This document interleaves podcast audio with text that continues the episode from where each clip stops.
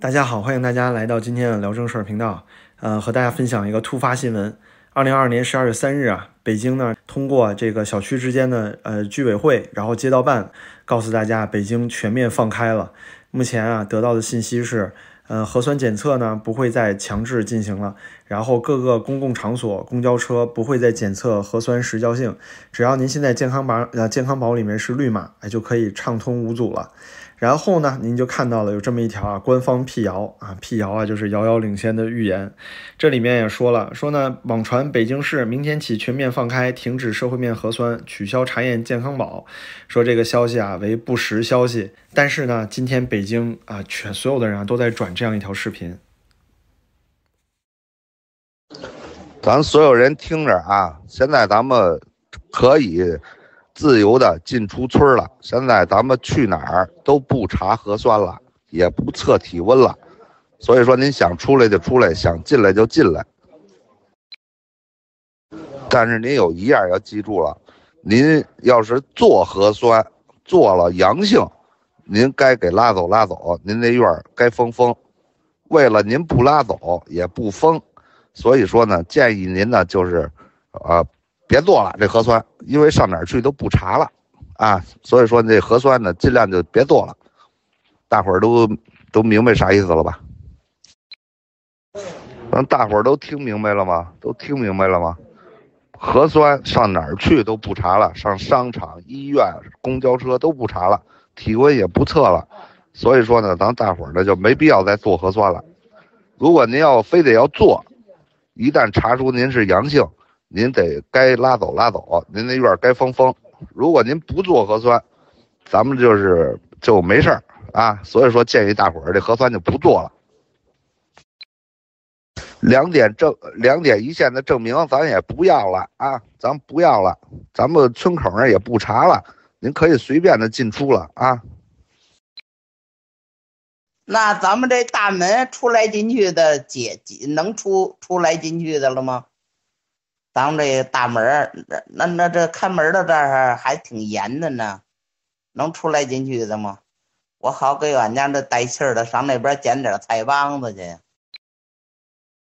扫码也不用扫码了，测温也不用测温了啊，核酸也不用出示了啊。我说领导啊，您是不是脑袋进水了？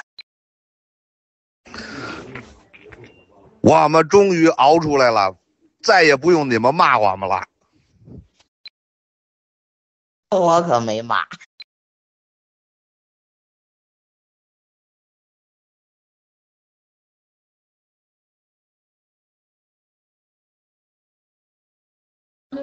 成了，各位，是吧？疫情这三年，生活也带来了很多不便，是吧？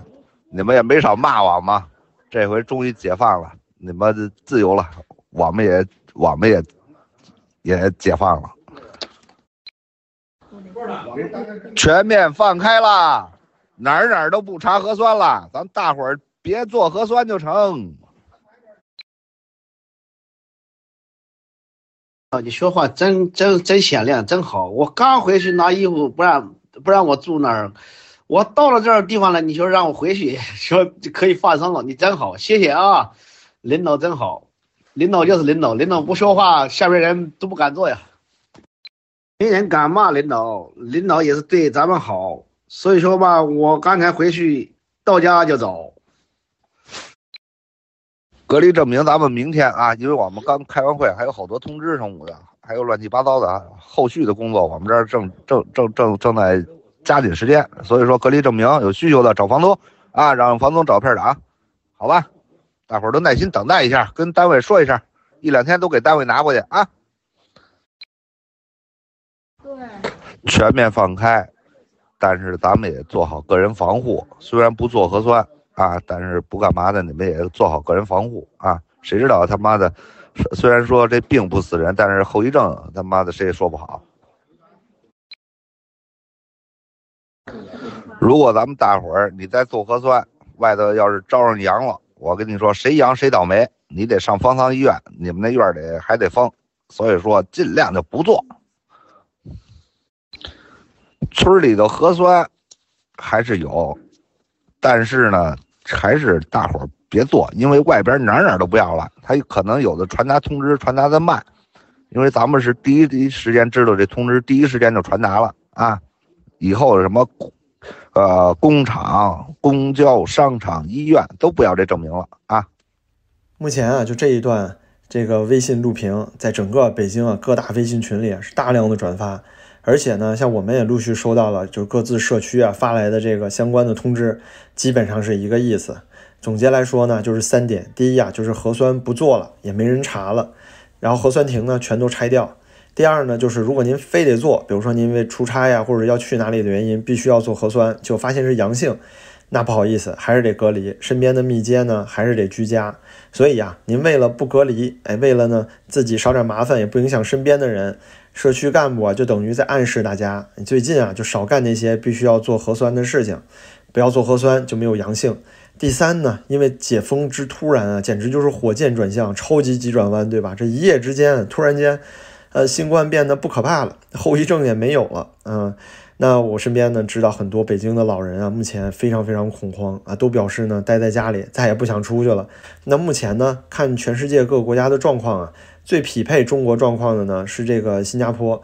按照新加坡这个奥密克戎的超额死亡率的话，那大概意味着中国在未来六个月之内，或者说三个月之内，将会死亡呢四十万人，因为新冠。那其中啊，三十五万以上呢，会是六十岁以上的老人。那如果说考虑到中国的呃医疗资源不足啊，还有中国的这个呃疫苗相对效率较低啊，那可能呢会达到香港的数据或者更差一些。所以啊，呃预估的死亡数据差一点的话，可能会在一百万上下。但是呢，很可能政府不会发布真实的数据，大家呢实际看到的数字啊，应该就在四十万左右啊，这是我的推测。北京出了这么大事儿呢，自然也跑不了胡锡进。哎，胡锡进发微博了，刚刚他说呢。老胡做好了一个月之内被感染成新冠的思想准备，为了年轻人啊有丰富多彩的青春时代，为了大量服务业人员保住自己的饭碗，也为了各行各业的人不遭减薪，让更多企业能够走出困境。六十二岁半的老胡啊，愿意参与承受与已经退化为只有万分之二点五重症的风险的这个新冠哎共存。那您看啊，就是胡锡进说的这个话。它明显其实是一个低级红高级黑的动作，这不是等于啊在啪啪扇圣上的脸吗？我问一下，这万分之二点五重症率风险的奥密克戎是说从十一月二十号的时候突然间两周之内这个重症率就下降到万分之二点五了吗？不是吧？这个数字是过去从十去年十二月开始，一直到今年二月份，很多国家开始跟奥密克戎共存之后啊，渐渐得出来的数据。今年年初的时候，数据已经有了。其实呢，在上海共存的时候，他们也许是想要尝试开始共存的，因为奥密克戎啊，就给了大家这么一次机会。但是呢，为了圣上的脸面，为了他要连任，为了所谓这个动态清零总方针。你不就让这些年轻人失去了丰富多彩的青春时代，让很多服务员人员失去了他们的饭碗，让各行各业的人都遭到了减薪吗？现在国美都快倒闭了。那您看，现在老胡说这个时候跳出来说这样的话，能不能引起大家的反思？就是说之前付出了这么多，是不是毫无意义？从去年二月份到今年十二月份，整整十个月，付出了贵阳大巴翻车、新疆大火，那么多死去的人，那么多流产的孩子，那这些代价换来的是什么？就是圣上连任啊！现在老胡跳出来说这说出这么一句话来，我觉得以后这个胡锡进这个人啊，我们大家呢要就是用另外一面来看他了。他说不定就是人民内部的奸细啊，他说不定才是真正的境外敌对势力。我相信以后他肯定会有更精彩的表演啊，我们拭目以待。这整整三年的中国防疫啊，这场闹剧，现在终于走向一个终点了。那这三年里呢，我们经过了武汉的大封城、西安封城的闹剧、上海封城的人道主义灾难，我们经历了很多很多的事情：贵阳大巴的翻车，呃，温州这个防疫酒店的倒塌，还有新疆乌鲁木齐的大火。那还有过去十一月，大家呢踊跃地站起来。从这个广州海珠区的人们开始冲破隔离的水马，那些住在城中村里的底层的人民为了生活来呐喊，还有富士康的那些年轻的孩子们百里奔袭，还有之后呃新加入的那些呃工人啊，为了自己的权益去抗争，直到引引发这个全国范围的白纸革命。那那些死去的人们啊，那些冤魂啊，我们绝对不能够遗忘。